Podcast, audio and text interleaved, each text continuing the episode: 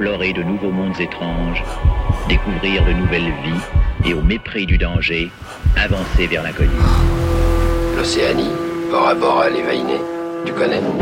Mais croyez-vous que je puisse regarder les paysages par le hublot Sur France Inter, J'ai des envies de voyage. Le temps d'un bivouac le temps d'un bivouac. Je suis prêt. Daniel Fievé. À chaque fois qu'un tsunami important survient dans le monde, nous restons sidérés devant les images de ces murs d'eau qui avancent sur les côtes sans que rien ne puisse les arrêter. Le plus souvent, ces raz-de-marée dévastateurs sont engendrés par un séisme sous-marin. C'était le cas du terrible tsunami qui a déferlé sur les rivages de l'océan Indien en décembre 2004 ou de celui qui a ravagé les côtes indonésiennes en septembre dernier.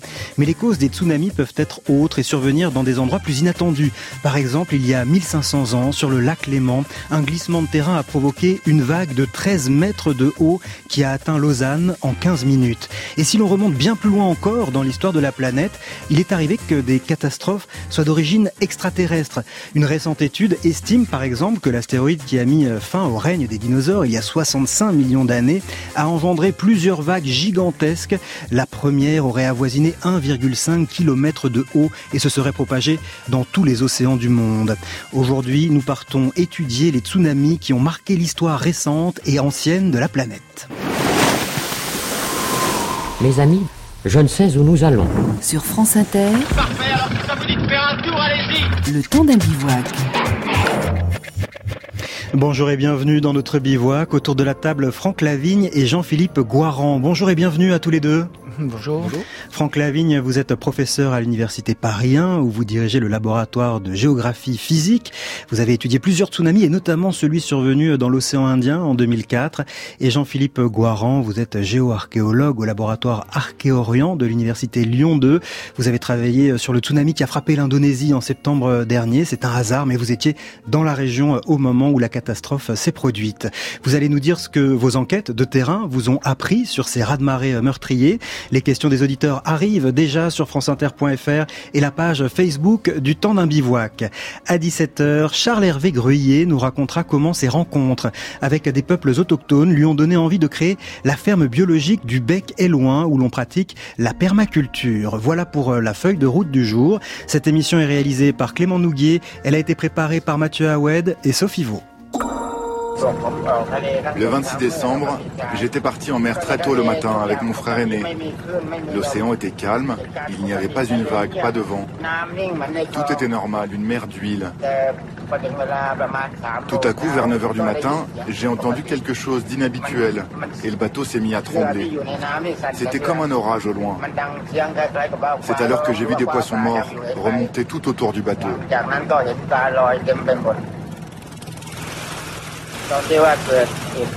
Et puis tout à coup, j'ai cru que je rêvais. Je n'avais jamais vu ça de toute ma vie. La vague est arrivée comme une montagne. Franck Lavigne, le tsunami qui a balayé les côtes de l'océan Indien le 26 décembre 2004, euh, il est présenté comme le, le, plus puissant et le plus meurtrier que l'homme n'ait jamais enregistré. C'est vraiment le cas? Euh, oui, oui, c'est vraiment le, c'est vraiment le cas. Le plus puissant, un des plus puissants, on va dire, euh, celui d'avant et le très gros euh, d'avant, il datait de 1960. c'était dans le Pacifique.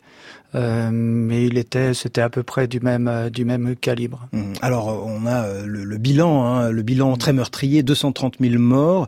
Alors nous avons plus en, en tête les images de ce qui s'est passé en Thaïlande, mais en réalité la côte, les côtes les plus touchées, c'est en Indonésie, sauf que il y avait moins de touristes là-bas, hein, au nord de, de, Sumatra, et donc euh, on en a moins entendu parler.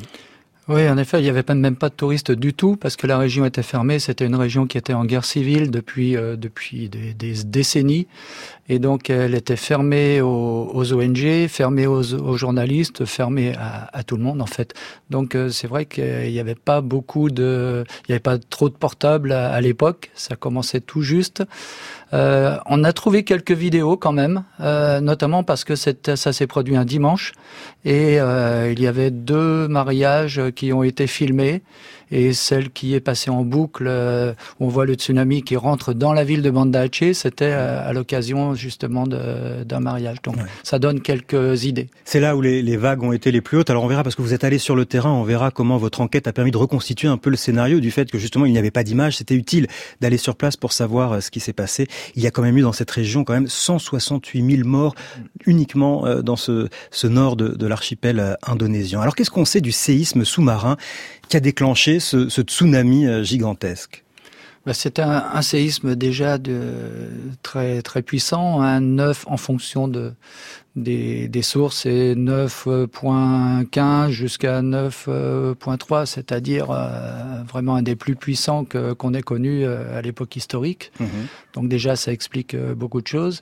Une deuxième originalité de ce séisme, c'est que ça s'est pas produit par un point comme on l'en voit souvent représenté, un point et puis tout autour des cercles concentriques. Là, ça s'est propagé sur, de mémoire, 2000 kilomètres, je crois, le long d'une d'une grande euh, d'une grande faille. Et, et, donc c'est parti un peu dans, dans tous les sens quoi. Ouais. Combien de temps euh, s'est écoulé entre euh, la secousse sismique, ce euh, séisme sous-marin très important, on l'a compris, de magnitude très importante, et les premières vagues qui déferlent au nord de Sumatra? Alors c'était un, un des objectifs de notre première mission parce qu'on n'avait absolument aucune aucune idée, aucune donnée. Euh, ça a commencé à atteindre les côtes de, de Banda à, au bout de 20, 20 minutes, 22 minutes exactement, euh, d'après les, les, chiffres qu'on a. Et euh, ça a contourné euh, toute une presqu'île et, et, au bout de, on va dire, 30 minutes, euh, c'est arrivé l'autre côté. Donc en gros, entre 20 minutes et une demi-heure à peu mmh. près. Ça veut dire que cette vague avançait à quelle vitesse? Ah bah, ça allait très ça, ça, ça, dépend où en fait, parce qu'un tsunami, euh, au, à l'endroit de l'impact, enfin du, du séisme, ça part très très vite. Euh, au maximum dans les eaux très profondes, ça peut atteindre 1000 km heure, hein, ça, ça, va excessivement vite. Et plus le, le fond euh, marin se relève, plus le, le, tsunami va, va freiner. En fait, euh, la hmm. vitesse va diminuer. Donc Il ça freine dépend et, la, et la, la, vague euh, augmente, ça. Et voilà. Et en, en, pour compenser, la vague va, va se cambrer en fait, et hmm. donc le, la hauteur va, va augmenter. Alors il n'y a pas qu'une seule vague, hein, pour être très clair il y a un train de vagues, plusieurs euh, vagues gigantesques qui s'enchaînent les unes après les autres. Pourquoi ce phénomène de train de vagues? Alors souvent, il y a, euh, plusieurs causes. Hein. Il y a des causes, euh, des causes purement, purement physiques. Quand il y a un choc, on voit par exemple, quand on est dans la baignoire, on appuie avec la main, on va voir plusieurs trains de vagues euh, partir, hein, pas qu'une seule, mhm. alors qu'on a, appuyé qu'une seule fois dans, dans l'eau. Euh, souvent, ce qui se produit aussi, c'est qu'il y a des glissements de terrain sous-marins euh, qui viennent s'ajouter à, cela. Alors ça, d'après les traces des tsunamis, on peut arriver à détecter ce genre de phénomène. Mhm. Euh, là, pour Bandachi, on a compté une dizaine. La première, très souvent dans les tsunamis, la première n'est pas la plus forte. Donc s'il y a un petit tsunami qui arrive, il faut vite euh, s'en aller parce que la deuxième est généralement la, plus conséquente et pour Banda Aceh, c'était la troisième. Alors Franck Lavigne, vous travaillez en Indonésie depuis de longues années, hein, près de 30 ans euh, même, et peu de temps avant que le tsunami euh, qui, qui s'est déroulé en 2004 n'advienne, vous aviez proposé aux autorités françaises présentes sur place un projet de recherche sur les tsunamis. À ce moment-là, voilà, ça avait été accueilli mollement, disons-le, et jusqu'à jusqu'à ce qu'arrive ce, ce, tsunami. Et là, évidemment, ça devient très important. On se rend compte que effectivement, on n'a pas suffisamment euh, étudié les possibilités de tsunami dans cette région-là, euh, ce qui fait que très rapidement, on va venir vous voir dans les jours qui, qui suivent le tsunami pour vous proposer de, de venir sur le terrain et d'essayer de comprendre euh, ce qui s'est passé. Oui, en fait, par le plus grand des hasards, j'étais j'étais sur place quand ça s'est produit. Alors pas à Banda Aceh, sinon je serais plus là aujourd'hui sans doute. J'étais à Java et euh, justement, j'étais je venais de rencontrer quelques jours euh, auparavant les, les, quelques Indonésiens spécialistes indonésiens de, des tsunamis, parce qu'en en Indonésie, ce qui bon, on le voit bien maintenant, mais ce qu'il faut savoir, c'est que la récurrence des tsunamis, c'est allez, on va dire trois quatre ans. Donc il y, en a tout le temps. Alors mhm. des plus gros meurtriers, un peu plus un, peu moins souvent, mais, euh, mais de plus en plus quand même, parce qu'il y a de plus en plus de monde sur les côtes, vu la population là-bas. Donc il y avait vraiment un terrain de recherche très intéressant. Et et c'était quasiment pas étudié à l'époque par, euh, par, en tout cas, les Occidentaux et très peu par les Indonésiens. Mhm. Qu'est-ce qui explique, Jean-Philippe Guaran, que cette région indonésienne que vous connaissez euh, vous aussi très bien, vous vous êtes même intéressé à des, à des tsunamis bien plus antérieurs, hein, vous êtes archéogéologue, qu'est-ce qui explique que cette zone soit aussi sujette au tsunami eh bien, c'est la ceinture de, de feu de, du Pacifique. On a beaucoup de plaques océaniques qui se rencontrent, qui passent les unes sous les autres. Comme Franck l'a dit aussi, il y a des explosions de, de volcans, des blasts, des, des, explosions latérales de volcans, et euh, aussi des glissements sous-marins parce que les pentes sous-marines sont assez fortes mmh. et donc sont très vite déstabilisées par un séisme. Et une fois que la pente est déstabilisée, ben, vous avez donc un, ce qu'on appelle en anglais un slumping, un glissement sous-marin, sous-marin qui va générer euh, à la surface de l'eau une terrible vague.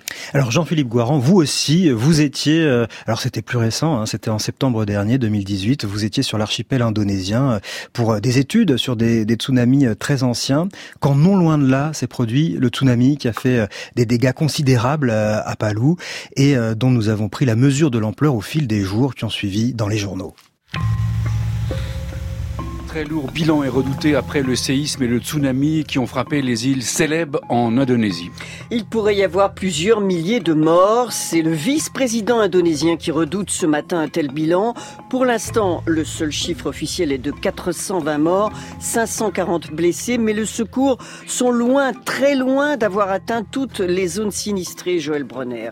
Nous pensons que des dizaines, voire des centaines de victimes n'ont pas encore été dégagées des décombres. Voilà pour les prévisions peu optimistes du porte-parole de l'Agence indonésienne de gestion des catastrophes. En effet, rien que pour la ville de Palu et ses 300 000 habitants, les dégâts considérables laissent présager le pire. L'effondrement du principal centre commercial de la ville ou d'un grand hôtel dont presque toutes les 80 chambres étaient occupées n'en sont qu'une illustration parmi d'autres. L'électricité est partiellement coupée dans la ville, l'aéroport a été fermé, ainsi que certains axes routiers qui mènent à Palou. D'autre part, certaines zones sont encore aujourd'hui coupées du monde, comme Dongala, au nord de Palou. Des responsables locaux ont exprimé leur inquiétude de ne disposer jusqu'à présent d'aucune information sur cette zone, elle aussi sinistrée. Nous étions le 30 septembre 2018. Euh, aujourd'hui, le, dernier bilan, le bilan le plus récent, euh, fait état de 2256 morts, mais il y en a certainement euh, beaucoup plus puisqu'on dénombre encore au moins 5000 disparus suite à cette catastrophe. Jean-Philippe Guaran, très vite après la catastrophe, après ce tsunami, une mission scientifique s'est montée. Puisque vous étiez à proximité, on vous propose d'aller d'aller sur place. Mais on se dit, au vu de ce qui vient d'être décrit, c'est le cas au total sur place. Euh, comment, dans les jours qui suivent, on peut venir sur le terrain pour faire de, la recherche et un travail scientifique? Alors, ça a été très difficile d'organiser cette mission et hum, ce sont surtout nos collègues scientifiques indonésiens qui ont géré euh, la logistique de façon euh, spectaculaire notamment l'Institut d'études des, tsunamis de Banda Aceh. Et ensuite, on a eu un soutien financier de la part de l'ambassade de France. Alors, lorsque cette mission a été organisée, il y a à peu près une vingtaine de scientifiques euh, internationaux euh, de toutes disciplines, les biologistes, des, géologues, des géographes. Et chacun va étudier euh, différents types de désastres à Palou. Parce que on a donc un séisme de 7.5 sur l'échelle de Richter qui affecte donc les bâtiments. Vous avez immédiatement après deux autres catastrophes, des glissements de terrain, trois glissements de terrain qui affectent la ville de 300 000 habitants, mhm. et là des, gens qui disparaissent sous des coulées de boue, et, et, enfin ce terrible euh, tsunami qui va affecter toutes les zones côtières.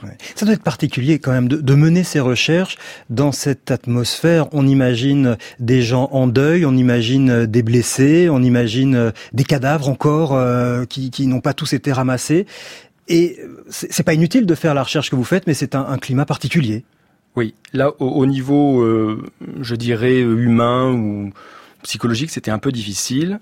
Euh, le soir, on en parlait, ça sentait la mort. Quand on, était sur le terrain, il était évident que sous ces dépôts de, de tsunamis et ces glissements de terrain, il y avait des cadavres d'animaux, mais aussi euh, d'êtres humains. Donc ça, c'était des moments extrêmement durs et émouvants. Alors vous allez l'un et l'autre nous raconter ces missions scientifiques que vous avez réalisées sur ces zones dévastées et ce à quoi elles ont servi. Nous parlerons aussi d'autres tsunamis qui ont frappé les côtes européennes par le passé et même le lac Léman.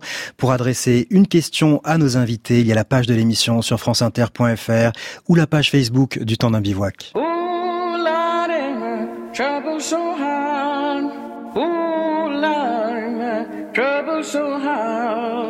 Don't nobody know my trouble but God. Don't nobody know my trouble but God. Ooh, Lordy, my trouble so hard. Ooh, Lordy, my trouble so hard. Don't nobody know my trouble but God. Don't nobody know my trouble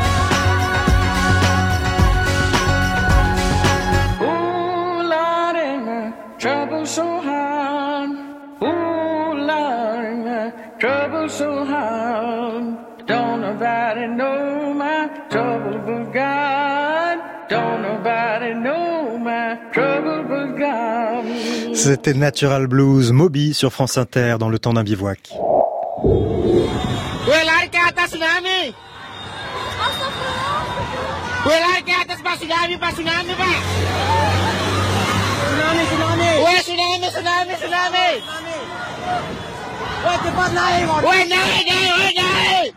Where's the happening that's going on here?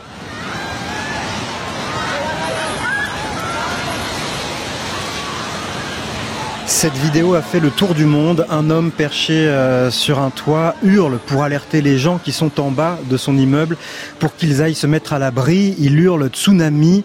Lui voit la vague arriver. En bas, les passants mettent un peu de temps à réaliser ce qui est en train de se passer parce qu'ils ne voient pas euh, la vague. On a souvent l'impression que les tsunamis prennent la population par surprise. Laurent Lavigne, il n'existe pas partout de, de systèmes d'alerte qui permettent de prévenir les gens avant l'arrivée de la vague? Euh, non, il y a pas mal d'endroits où ça n'existe pas. Alors même si, euh, bah en Indonésie, dans un cas comme ça, on a, je sais plus combien, 13 000 kilomètres de côte ou je sais plus combien de, même plus. Euh, donc c'est tellement immense comme pays que c'est difficile et chaque euh, chaque secteur de la côte est, est, menacé quasiment par un tsunami, à part mhm. peut-être sur les, les, côtes plus au nord. Donc c'est compliqué. Alors ça marche de mieux en mieux. Euh, dans ce qu'on vient d'entendre, par exemple, déjà, la bonne nouvelle, c'est que la personne crie euh, tsunami, tsunami. En 2004, personne n'a crié ça, personne connaissait le mot. On savait pas ce que c'était. C'est-à-dire qu'en 2004, euh, on a même vu la, la mer se retirer, puisque c'est une des caractéristiques. Mhm. Avant le tsunami, la mer se retire. D'ailleurs, pourquoi elle se retire euh, Pas toujours, d'ailleurs. Hein, ah Parce qu'il y a des ondes positives et négatives, on va dire. Donc, quand on est au creux, dans le creux de l'onde, euh, si le creux de l'onde est au niveau de, de, la côte, ça, ça fait un, un retrait en fait. Mais c'est pas toujours le cas. Là, il faut faire attention. Parfois, ça fait comme une, euh, une grosse marée qui mhm. monte et la mer se retire pas forcément, même si très souvent c'est le cas quand mhm. même. Quoi. Et justement, donc en 2004, dans les cas où la mer s'est retirée, certaines personnes sont parties à la pêche au crabe, mhm. sont restées là en se demandant ce que c'est que ce phénomène sont, étonnant? Sont allés chercher les poissons parce qu'ils voyaient ça plus comme une, une aubaine. C'est pas du tout ce qui se passait quoi à l'époque. Alors maintenant, ça, ça commence à à aller mieux. Disons que les, les gens sont un peu plus euh, éduqués entre guillemets. Mmh. Jean-Philippe Guaran, la, la, la, prévention est primordiale dans ce domaine? Euh, oui, parce que dès qu'on est sur place, les gens reconstruisent leur maison à l'endroit même où elles ont été détruites. Et ils disent, de toute façon, la prochaine fois, Dieu nous protégera mieux. Et là, dans le cas de Palou, quand on prend les archives, on se rend compte que sur un siècle, il y a eu, ils auraient été à leur quatrième tsunami. Mmh et on reconstruit exactement au même endroit. Donc après, c'est au pouvoir public à décider, à faire un zonage des risques notamment sur la frange littorale, et de ne pas construire d'habitations, mais plutôt par exemple des parcs, une sorte de glacis protecteur pour les futures vagues. On peut identifier les, les côtes, les, les, endroits les plus exposés, les, les endroits les plus risqués? Oui, oui, oui, oui. Alors, on se rend compte que là-bas en Indonésie, ce que nous n'avons pas, nous, en France, en métropole, c'est qu'on a les récifs de coraux les récifs frangeants. On se rend compte que l'endroit où les récifs étaient présents, la vague s'est cassée, elle a été beaucoup moins meurtrière à l'abri, euh, à l'arrière, pardon. Mhm. En revanche, dans les secteurs qui étaient pollués où les coraux étaient morts, à ce moment la vague avait vraiment pu pénétrer largement à l'intérieur des terres. Aujourd'hui, il est impossible de prévoir euh, un, tsunami, euh, Franck Lavigne, c'est-à-dire que on détecte éventuellement le séisme qui pourrait causer le, le, tsunami, mais avant que le séisme ne survienne, on n'a pas de signe avant-coureur. Non, non, absolument aucun, puisque c'est le, séisme ou le glissement de terrain ou le volcan qui, crée le tsunami, donc on, ne peut pas savoir. On mm. On peut vraiment pas savoir. Alors par contre, on peut on peut faire euh, plein de choses très intéressantes, ce que font très bien les Japonais, mais les autres aussi. C'est ce sont des des modélisations de tsunami. Au Japon, par exemple, ils ont tout prévu. Enfin, ils ont prévu tous les cas de séisme euh, potentiel, donc la localisation et la magnitude. Et pour chaque séisme, pour chaque scénario, ils ont fait une modélisation de tsunami. Ça veut dire qu'au bout de, quelques, on va dire quelques minutes, euh, dès que le séisme est localisé et qu'on a calculé sa, magnitude, il déclenche les modélisations et euh, on sait exactement dans combien de temps ça va arriver à tel endroit et à peu près une estimation de la hauteur de la vague? Avec parfois quelques loupés parce que pour Fukushima, ils pensaient que les vagues ne pouvaient pas dépasser les 5 euh, mètres de haut. Finalement, la, la, vague qui a déferlé sur Fukushima, c'était 15 mètres. Le loupé, c'était pas un loupé des spécialistes de tsunami. C'était un loupé des, enfin un loupé, c'est un bien grand mot, des, des sismologues où en fait à l'époque on savait pas que un, un, segment de faille qui, qui était un, ça a craqué sur 150 km, quelque chose comme ça, euh, pouvait faire un, un, un, séisme aussi puissant. Mmh. Et donc, comme on a sous-évalué la, la magnitude du séisme, on a tout sous-évalué le reste, c'est-à-dire les modélisations de tsunami et donc les barrières de protection de, de tsunami. Tout a été sous-estimé parce qu'on s'est planté dès le départ, en fait. Alors, on est loin de tout savoir hein, sur ces tsunamis et leur déroulement. C'est pour ça que vos travaux, messieurs, sur le terrain sont très utiles, Franck Lavigne et Jean-Philippe Guaran. Alors, quand vous arrivez, vous, Franck Lavigne, dix jours après le tsunami de 2004, au nord euh, de Sumatra, que cherchez-vous comprendre exactement alors nous, ce qu'on cherchait surtout à faire, on n'avait pas eu de, si gros tsunami depuis euh, depuis euh, depuis combien 40 ans, plus de 40 ans. Donc on voulait surtout savoir comment ça s'était passé et euh, les données, comment on travaillait déjà. On avait un projet avec les modélisateurs de tsunami justement. L'idée c'était de d'essayer de remobiliser, reconstituer le tsunami donc le, en le modélisant. Et donc les données à rentrer dans les modèles, c'était la hauteur des vagues. Mhm. Donc on allait sur le terrain, on regardait, on recherchait les arbres qui étaient encore debout, les bâtiments, les, les collines, et on recherchait les traces de tsunami. Bon, un arbre, euh, c'est assez facile. hein. Le tsunami arrache toutes les feuilles, les branches, il casse tout, jusqu'à jusqu'au toit, Mhm. en fait. Et donc euh, avec un télémètre laser, on peut euh, avoir la hauteur de la hauteur de, de l'impact. Puis vous avez aussi recueilli des, des témoignages. Hein. Ouais. Ça aussi, c'est une façon pour vous de, de savoir comment les choses se sont déroulées. Exemple de témoignages que vous avez recueillis sur place. L'eau a tourbillonné pendant 5 minutes, puis elle s'est retirée. Beaucoup d'enfants ont été emportés vers le large. Mes enfants et ma femme ont disparu. J'ai perdu toute ma famille. Six personnes. La plus puissante fut la troisième. Elle a emporté les murs de la mosquée. Ses coupoles ont été complètement submergées. La première euh, venait du nord, mais elles sont arrivées presque toutes en même temps, du nord, de l'est et de l'ouest. Les deux vagues étaient de la même hauteur. quand elles se sont rencontrées. Et l'eau a été projetée en l'air. Extrait du film Tsunarisk, appréhender euh, une catastrophe, produit par euh, le CNRS Images. Euh, on imagine, hein, c'est ce qu'on se disait euh, tout à l'heure avec Jean-Philippe Guaran, Franck Lavigne, c'est pas banal comme, comme enquête scientifique parce que on est dix jours après la catastrophe et vous recevez des, des témoignages encore très émouvants de, de ces personnes qui, qui vous renseignent sur le tsunami.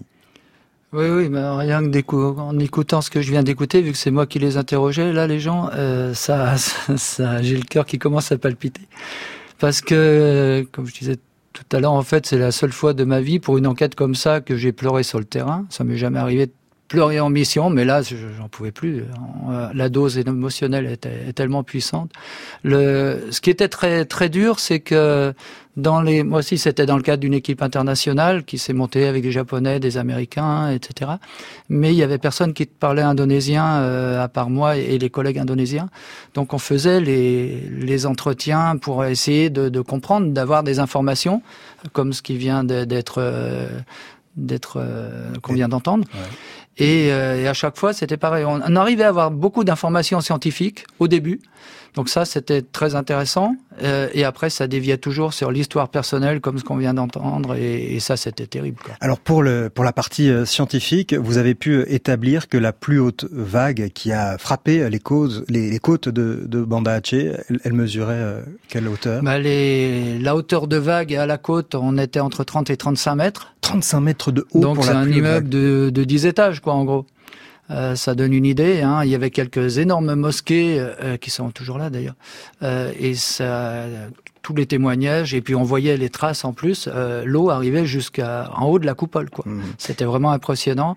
Et euh, le long d'une colline, euh, c'est remonté jusqu'à 50 mètres. Donc c'était pas la hauteur de la vague, c'est ce qu'on appelle le run-up, c'est-à-dire la hauteur maximum, l'altitude maximum atteinte par la par la mer. Et ce n'est pas la première vague qui était la plus haute. Ça aussi, c'est ce qu'a pu montrer. Oui, euh, là c'était euh, la plus haute, la plus destructive, mais la première avait fait pas mal de dégâts, même si elle faisait 2-3 mètres de haut, parce qu'elle allait très vite. Euh, ça faisait là pour le coup vraiment comme une, une très grosse marée et ça a détruit surtout les bâtiments euh, qui étaient moins solides, on va dire. Et, euh, et le- la deuxième a, a fini. La deuxième, c'était vraiment le bulldozer. Les gens nous disaient c'était un mur d'eau. Ils nous disaient tout le temps, euh, c'était comme un cobra, comme un serpent cobra. Ils nous montraient avec la avec la main, avec euh, la, comme ce qu'on voit ben, sur des dans des, des représentations iconographiques. C'est pas un mythe, ça. Au départ, on pensait que c'était euh, c'était le- un mythe, quoi. Et en fait, non. Les descriptions, c'était vraiment ça. Ouais, quoi. cette forme euh, de cobra. Jean-Philippe Guaran, vous étiez allé euh, en Indonésie, vous, pour étudier euh, des tsunamis très anciens, hein, et finalement vous êtes retrouvé pris dans un, un tsunami, euh, voilà, qui, qui venait de se, de se dérouler. Qu'est-ce que vous cherchiez à savoir sur ces tsunamis plus anciens? Ben, on cherchait à, à faire des, des carottages. Euh, faire un carottage dans, dans la Terre, ça permet de remonter le temps. Et on date avec des systèmes de datation comme les datations radiocarbone. Et vous pouvez remonter comme ça jusqu'à 10 000 ans. Et vous euh, comptez sur votre colonne de, de sédiments, vous comptez le nombre de tsunamis de dépôts de tsunami qu'on appelle les, les tsunamites. Vous, vous comptez ces dépôts de tsunami et vous avez comme ça une sorte de période de retour du risque. Alors sur euh, sur 10 000 ans, combien de Alors, en moyenne? Là, le, les, les, les, les carottages sont, sont en cours d'étude, donc malheureusement, je ne peux pas vous parler du, du, du, Du résultat. Du résultat, oui. Mais en gros, notre démarche, c'est- c'est la démarche actualiste, c'est-à-dire que euh, le, le passé est une clé pour comprendre l'avenir. Et, et, et- le présent est une clé pour comprendre le passé. Et alors, qu'est-ce que votre mission vous a appris sur le tsunami de septembre 2018 Puisque, euh, on l'a compris, au départ, vous n'êtes pas parti pour ça, mais sur place, vous avez été embarqué euh, dans cette, euh, dans cette aventure. Alors, à Palou, il y avait une sorte de, de mystère. En gros, on savait que hum, il y a deux types de failles. Il y a une faille qui joue, c'est-à-dire qui bouge, et elle engendre un séisme de magnitude 7.5 sur l'échelle de Richter. Alors, il y a des failles qui bougent euh, de façon verticale, et il y a des failles qui bougent de façon horizontale. Donc lorsqu'elles bougent de façon verticale, il y a un déplacement de terre, il y a un bloc qui soulève, un bloc qui s'affaisse, et vous imaginez bien que si on est à proximité de la mer, à ce moment-là, ça génère un tsunami. L'autre type de failles, qui sont les failles dites transformantes, elles coulissent l'une sur l'autre. Et donc vous n'avez pas de déplacement euh, vertical, mais des déplacements horizontaux. Et ça, ça provoque aussi des tsunamis? Et non, c'est ça le, oui. le mystère. C'est-à-dire que à Palou, nous avons eu une faille décrochante, coulissante. Et on voit bien dans la ville de Palu, vous avez des déplacements de 6 mètres. Les rues sont déplacées horizontalement de 6 mètres. Mais ça a quand même provoqué un, Et un tsunami, quand même alors que normalement, ça n'en provoque pas. Non, ça n'en provoque pas. Du coup, il a fallu essayer de savoir d'où venait l'amorce, d'où venait la cause de, de ce tsunami. Mmh. Donc, qu'est-ce qu'on a fait? On a pris un, un navire avec un sonar et on a essayé de cartographier les fonds marins, ce qu'on appelle la bathymétrie, pour essayer de voir si les grands versants sous-marins de la longue baie de Palu, qui fait 40 km de long, euh, 10 km de large à peu près, sur 500 mètres de, professeur, de, de profondeur. profondeur, si ces, ces, ces talus n'avaient pas été déstabilisés par le séisme, avaient généré un glissement sous-marin qu'on appelle donc un slumping en langue anglaise, et sur l'autre versant, du coup, avait généré un euh, tsunami. Et les résultats, là, sont en- déjà publiés ou on peut les donner ou pas, les résultats de cette étude-là? Alors oui, on, on a déjà, on, on voit dans les profils bathymétriques, hein, dans la topographie des fonds marins que nous avons obtenus, on voit des zones de décrochement qui ne sont pas des pentes régulières. Donc on soupçonne ici qu'il y a eu un glissement sous-marin. Vous allez euh, répondre aux questions des auditeurs hein, sur ces sujets et puis nous allons aussi nous intéresser dans la suite de cette émission à des tsunamis plus anciens survenus en Europe, en Méditerranée et même sur le lac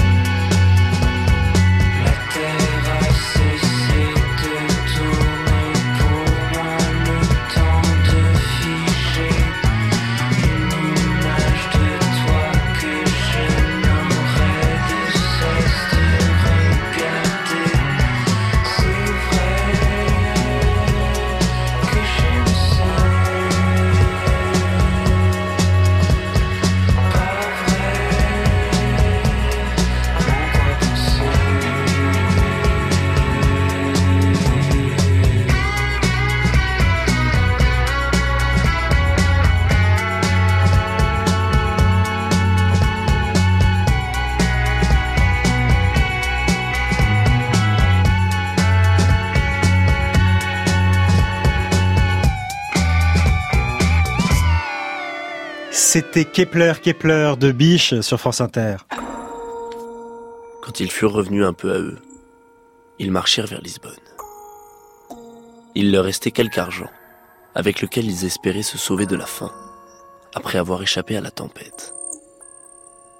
À peine ont-ils mis le pied dans la ville en pleurant la mort de leur bienfaiteur, qu'ils sentent la terre trembler sous leurs pas. La mer s'élève en bouillonnant dans le port et brise les vaisseaux qui sont à l'ancre. Des tourbillons de flammes et de cendres couvrent les rues et les places publiques. Les maisons s'écroulent. Les toits sont renversés sur les fondements et les fondements se dispersent. Trente mille habitants de tout âge et de tout sexe sont écrasés sous des ruines. Extrait de Candide ou l'optimisme de Voltaire qui raconte ici une catastrophe qui a réellement euh, eu lieu à Lisbonne en 1755. Qu'est-ce que l'on sait de ce qui s'est passé à Lisbonne, Franck Lavigne? C'était un, on va dire un, séisme et un tsunami assez classique euh, finalement, mais euh, donc avec des, hauteurs de vagues quand même impressionnantes. Hein. On était à 10, 15 mètres en, fonction des endroits. Je sais même pas si ça n'a pas dépassé. Euh, on, dit toujours le tsunami de Lisbonne. Euh, il faut savoir que les côtes marocaines ont été ravagées aussi. On a des dépôts de tsunami à Tanger, euh, en, Espagne aussi. Enfin, ça a bien, bien tout arrosé. Là, ce qui est très intéressant ici, c'est que c'est vraiment la première fois où on a commencé à s'intéresser au tsunami de manière scientifique.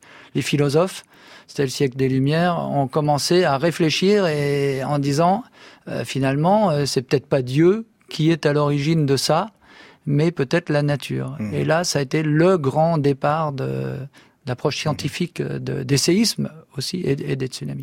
D'autres euh, tsunamis sont venus comme ça euh, bousculer les côtes euh, de la métropole en, France en 1950. Alors c'était une vague relativement modeste, mais quand même elle a inondé la ville de Calais. Donc il y a eu des, des tsunamis dans l'histoire de, de, la ville de Calais.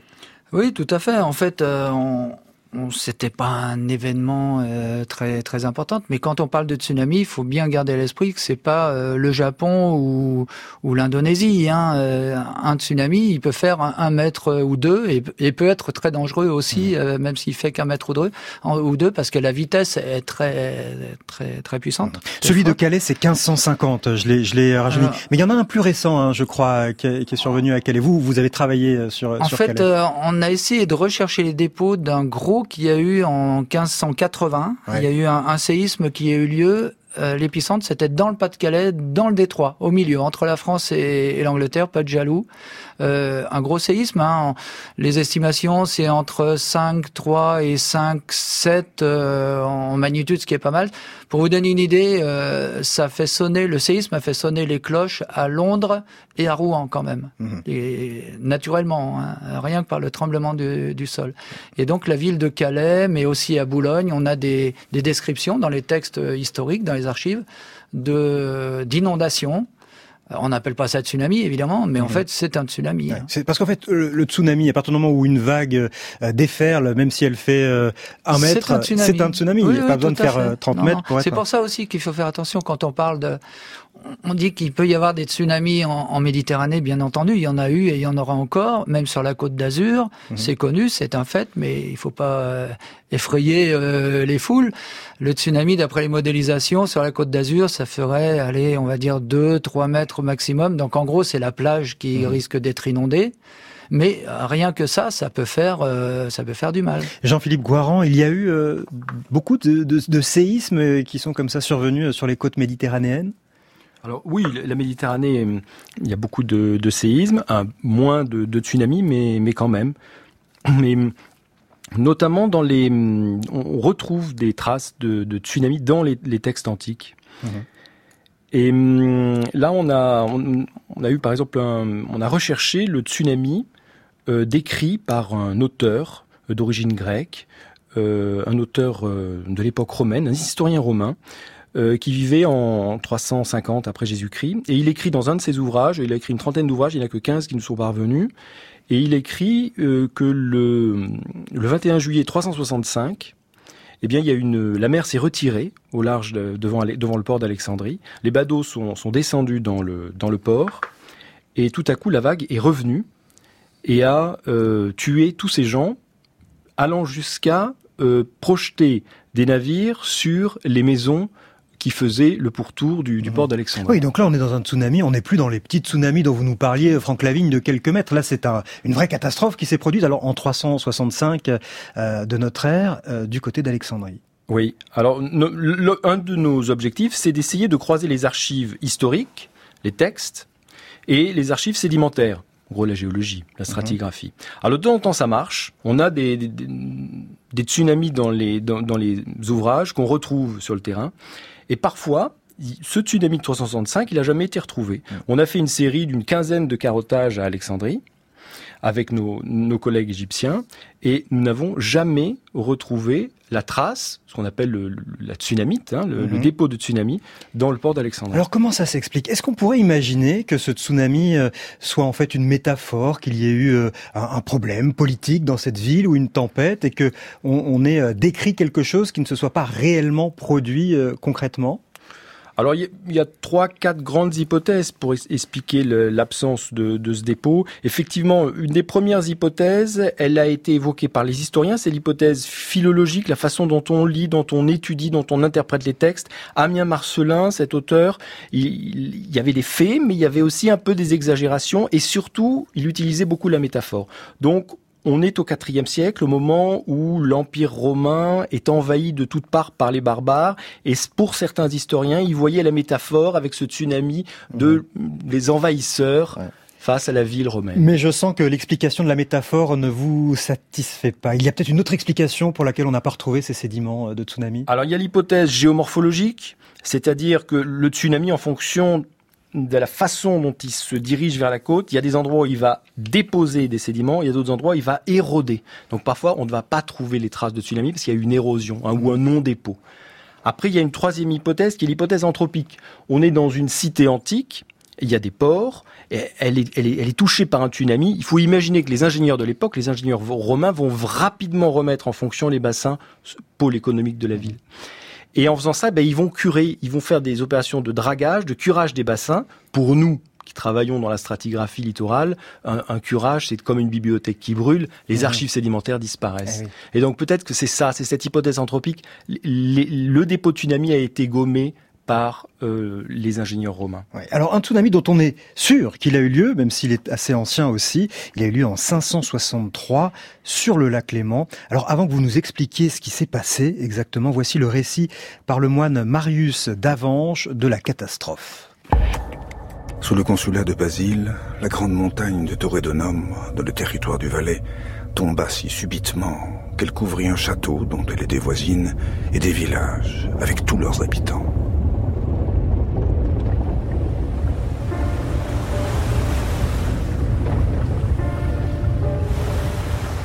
Elle agita tellement le lac que, sorti de ses deux rives, il détruisit de très anciens villages avec hommes et troupeaux.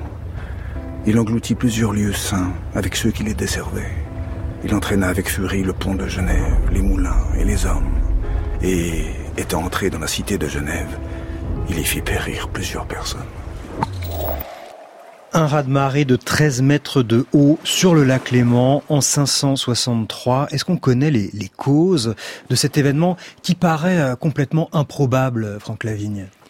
Oui, en fait, c'est pas c'est pas improbable, c'est assez classique, j'allais dire, mais pas à cet endroit. Donc euh, là, c'est un, un pan de montagne qui s'est effondré et qui est tombé dans le lac. Donc évidemment, bah, c'est comme dès qu'il y a une déformation de, du plancher euh, lacustre ou océanique, euh, ça provoque un, un tsunami. Donc celui-là, il était assez important. Euh, ça allait jusqu'à, c'était, vous avez dit tout à l'heure, 13 mètres à Lausanne, c'était encore 8 mètres par là à Genève, donc c'est un, un gros tsunami. Mais des cas comme ça, on en a beaucoup en Norvège, par exemple, le long des fjords les fjords ont, des, ont des pentes très, très raides. Et donc, euh, régulièrement, on a des, des glissements de terrain comme ça qui tombent dans le fjord et qui vont, euh, qui vont engendrer des tsunamis. Et on imagine qu'il y a encore moins de temps pour euh, réagir parce que là, c'est pas en dizaines de minutes, mais c'est peut-être en, en, minutes ou en secondes que, que la vague se propage sur ce lac. Oui, oui, tout à fait. Bah, plus c'est petit, en fait, les plus gros tsunamis sont, ont lieu dans des baies. Alors un typiquement comme celui-ci, mais encore plus énorme, a lieu en Alaska. Euh, et il a fait 500 mètres, la vague a fait 500 mètres de haut. C'était en 1950, 60, 64, je sais plus, dans les années 60, et 500 mètres, 530, je crois exactement, euh, mètres de haut. Il y, a, un bateau qui s'est retrouvé de l'autre côté, dans la forêt, perché à plusieurs centaines de mètres de haut. On poursuit nos découvertes sur les tsunamis. Nous allons parler du euh, méga tsunami survenu il y a 65 millions d'années. Et puis vous répondrez aux questions des auditeurs qui sont arrivés euh, pour vous. Why don't I do it for you? Why won't you do it for me? When all I do is for you. They wanna see us, wanna see us alone. They wanna see us, wanna see us apart. They wanna see us, wanna see us alone. They wanna see us, wanna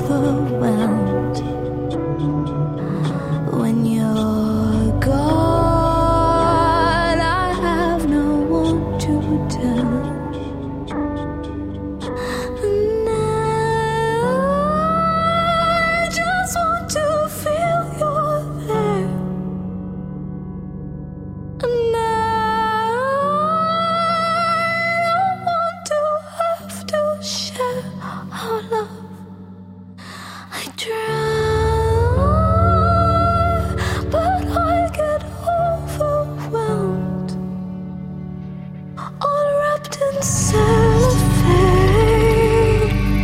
The feelings that we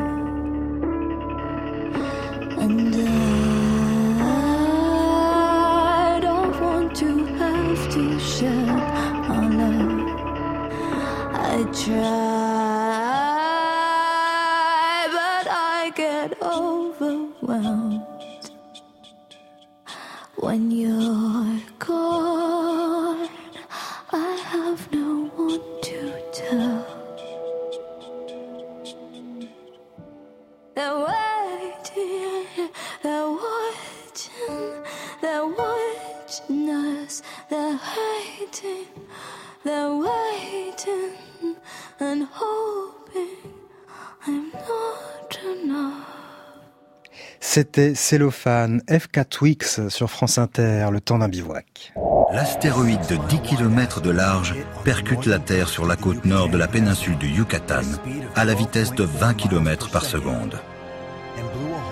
Il forme un cratère de près de 140 km de large et de 30 km de profondeur.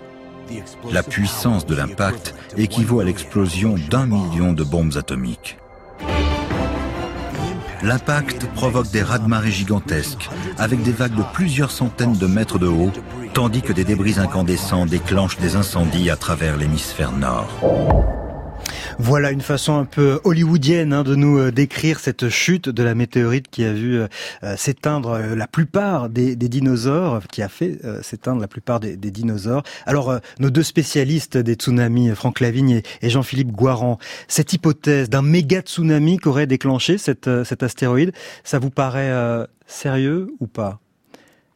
Jean-Philippe Guaran Alors, Bon, là, il y a effectivement la dernière publication indique euh, 1500 mètres, ça veut dire un kilomètre et demi. Euh, là, on peut plus parler en, langue française, disons, d'une sorte de gerbe d'eau immense mais le tsunami lui-même, euh, il faudrait plutôt envisager qu'il est entre 90 et 120 mètres de haut. Ah oui. Donc finalement, euh, un, tsunami relativement euh, modeste, enfin 120 mètres de haut, ça reste quand même assez spectaculaire. Ça, reste quand même spectaculaire. Euh, de toute façon, il faut encore laisser un peu de temps au temps. Il y aura de nouvelles publications. Euh, les gens sont pas tous d'accord. Ils sont pas tous d'accord parce que euh, pour, pour, régler la question, il faut mesurer la hauteur de ces dépôts de tsunami fossiles mhm. par rapport au, au zéro marin. Mhm. Mais il y a deux problèmes c'est il faut mesurer par rapport au zéro marin de l'époque, il y a 66 millions d'années, c'est pas facile de le connaître, et il faut aussi prendre en compte que les, les, les continents, les montagnes ont bougé. Donc la hauteur de ce dépôt de tsunami a varié depuis 66 millions d'années, d'où les débats. Vous êtes euh, de, dans, de quel côté dans le débat, vous, euh, Franck Lavigne? Moi, je participe pas au débat, mais par contre, il n'y a rien de d'étonnant euh, à ce qu'un phénomène comme ça se passe. En ce moment, il y a des travaux très intéressants qui se font sur Mars par nos, nos collègues d'Orsay, l'équipe de François Cotard à Orsay. Vous voulez dire qu'il y a eu des tsunamis sur Mars Il y a eu des tsunamis sur Mars, Donc des, des océans articles sur récents Mars. qui ont été qui ont été qui, qui, sont sortis et qui sont très semblables à, à ça. Hein. Bon, alors ça s'est produit entre 3 et 3,5 milliards d'années, donc ça date pas d'hier. Mais euh, en termes de comment de profondeur, de, de hauteur, le tsunami là, il aurait fait 300 mètres de haut. Euh, le diamètre du cratère de la météorite, c'est 20 km de profondeur, et 130 km de, de, diamètre et 20 km de profondeur. Mmh. Donc c'est un monstre. Hein. Il y en aura eu deux d'ailleurs qui ont fait ça. Mmh. Et sur Mars, le gros avantage, c'est qu'il y a moins ces phénomènes d'érosion, euh, la planète étant gelée. Euh, là, le gros débat sur Mars, c'est de savoir s'il y avait un océan ou pas. Bon, maintenant, on sait qu'il y a une période, il y a eu un océan. Donc le premier gros tsunami, pour qu'il y ait un tsunami, il faut quand même de l'eau liquide. Donc aurait eu lieu dans un océan euh, froid mais de l'eau euh, liquide. Et le deuxième sur un océan gelé avec donc de, la boue, etc., de la glace qui se serait déposée. Donc au passage, on apprend que la planète rouge a été bleue il y a des milliards et des milliards d'années, 3 milliards 5 d'années pour être plus exactement. Quelques questions d'auditeurs. Louis vous dit, les animaux arrivent-ils vraiment à anticiper les tsunamis? Alors ça, c'est très intéressant. Ça n'a jamais été étudié scientifiquement parce que il faut être là quand ça se passe. Par contre, on l'a beaucoup observé en 2004, notamment en Thaïlande. Ça, ça, ça, a été pas mal médiatisé. Des éléphants qui étaient euh, attachés et qui, qui ont qui ont cassé leur euh, leur, leur chaîne, qui ont, ont fui à l'intérieur des terres parce qu'ils ont senti le, tsunami arriver. Donc ça, c'est pas un mythe. Le problème, c'est que au même moment, au Sri, Lanka, il y avait aussi une étude scientifique de biologistes sur des éléphants qui suivaient les éléphants avec un GPS, et les éléphants du Sri Lanka n'ont pas bougé. Donc euh, voilà, ça marche, mais ça marche pas à tous les coups pour être euh, simple. Jean-Philippe euh, Guaran, Aurélien vous demande est-ce que le mythe de l'Atlantide pourrait être aussi lié à un tsunami? Oui, alors il faut, il faut coupler toujours l'explosion du volcan et le tsunami. Je pense que là, on fait allusion à, à Santorin, à, à l'explosion de ce volcan, et qui a lieu vers 1600 avant le Christ, et qui va générer donc la disparition d'une ville et des villes avoisinantes et l'impact d'un tsunami assez, assez important dans toute cette Méditerranée euh, orientale. Alors après, ce qui est intéressant quand on, on regarde un peu ce, ce tsunami, un peu de 1600 qui est assez important. Curieusement, sur certaines côtes, on ne le retrouve pas. Quand on analyse par exemple le littoral du Levant, on n'a pas le, dépôt de tsunami de 1600. En revanche, on en a un autre, c'est le tsunami de, de 1200 qui pour l'instant pas encore euh, vraiment référencé. Mmh. Finalement, on a beaucoup de mal, à, à part à, grâce aux traces écrites qui décrivent clairement euh, euh, des, des, phénomènes, à, à, vraiment identifier dans les, les, couches géologiques la trace de ces tsunamis. Oui, oui, oui. oui. Et c'est ce que disait Franck tout à l'heure. Le problème, c'est qu'on a le dépôt de tsunami, euh, c'est la conservation du dépôt de tsunami. Ce dépôt de tsunami, il va être mis en place en domaine émergé, Et une fois qu'il est mis en place, eh bien, ben, les agents météo marins, les pluies, les cours d'eau, et puis l'homme va réussir progressivement à effacer ce dépôt. Et puis surtout, il faut chercher loin, il faut s'écarter des côtes, parce que quand on est trop proche de la côte, quand le tsunami euh, avance, il est retour, il ne dépose pas. Il faut une perte d'énergie, donc parfois il faut chercher à un kilomètre, deux kilomètres à l'intérieur des côtes. Merci Franck Lavigne et Jean-Philippe Guaran. Je vous présente notre invité de la deuxième heure, Charles-Hervé Gruyé. Il vient de s'asseoir à côté de vous. Bonjour. Bonjour. Avec euh, votre épouse, Perrine, vous avez transformé la ferme du Bec et Loin en Normandie en une ferme biologique où on pratique la permaculture. Mais avant de devenir euh, maraîcher, vous avez été marin. Pendant euh, plus de 20 ans, vous avez sillonné les océans de la planète et vous avez accosté sur tous les continents, accompagné de jeunes et de scientifiques. Vous avez découvert des lieux où la biodiversité foisonne et vous êtes allé à la rencontre de peuples que l'on dit premiers. Et la ferme du Bec et Loin plonge ses racines dans ces aventures que vous allez nous raconter dans la suite de cette émission. Je vous remercie beaucoup Franck Lavigne et Jean-Philippe Guaran de nous avoir passionnés avec euh, les, tsunamis et Charles Hervé Gruyère. À tout de suite après le flash.